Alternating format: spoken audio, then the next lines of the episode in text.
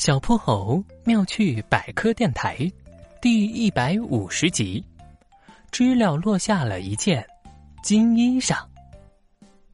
波波城中心公园有一个大湖泊，湖边种了很多柳树，一到夏天就有几千只知了吱呀吱呀的叫，热闹极了。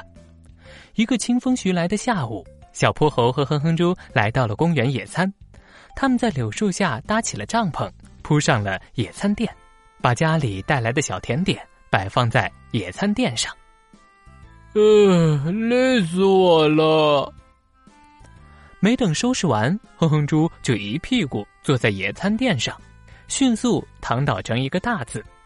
哼哼猪，你先别躺下，果汁还没拿出来呢。等等，我先休息一下。哼哼猪伸了个大大的懒腰，突然他好像发现了什么。小泼猴，快看这树上有个知了！知了有啥奇怪的？这公园里有几千几万只知了。小泼猴不以为然的说道：“不是，嗯，这只不一样，它是金色的。你快看！”哼哼猪一咕噜坐起来，拉着小泼猴来到粗壮的柳树树干前，树干上静静的停着一只半透明状的金色的小知了，一动不动。小泼猴定睛一看，好家伙，这哪里是什么知了？它非但没有翅膀，而且外壳里面空无一物，就是一只有着知了形状的壳。天哪，这是什么怪东西？这时，有一位老人听到声音走了过来：“你们发现了什么有趣的东西？”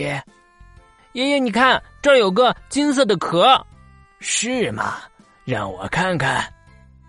哦，这个呀是知了的壳，我们把知了叫做蝉。这个是它蜕下的皮，所以也叫蝉蜕。知了壳是可以做成中药的，我们小的时候还会收集它们用来卖钱呢。原来如此，那它为什么要蜕皮呢？小泼猴追问。这一层皮是知了的外骨骼。可以保护它抵御外界的伤害，但是外骨骼是不会随着知了一起长大的，所以等到知了长到一定程度的时候，就会把这层外骨骼撑破，一只更大的知了就会从里面出来了。老爷爷笑眯眯的说道：“我知道了，这个知了壳就像我们穿不下的旧衣裳，知了越长越大，只能换新衣裳穿了。”小泼猴恍然大悟：“没错，就是这样。”爷爷爷爷，公园里的知了从哪儿来？我好像从没见过小知了。难道它们一出生就这么大吗？看不到小知了，是因为它们的幼虫生活在土壤哦。它们要在土壤里蜕好几次皮，经过三年、五年，甚至十几年才会爬出地面。然后蜕最后一次皮，长出翅膀，变成大知了。小知了的成长过程好艰难呀！哼哼猪看着金色的知了壳，若有所思的说道。突然，哼哼猪发现自己的口水正不自觉的流淌下来，紧接着扑鼻而来一阵诱人的香味。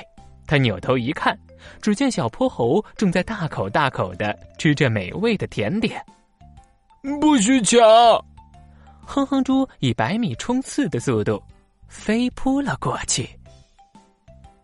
小泼猴妙趣百科，一天一个小知识。小朋友们，欢迎大家把心中的大问题、小问题在评论区告诉小泼猴。如果你的问题被选中，小泼猴不但会用一个故事告诉给你答案，还会有一件小礼物送给你哟。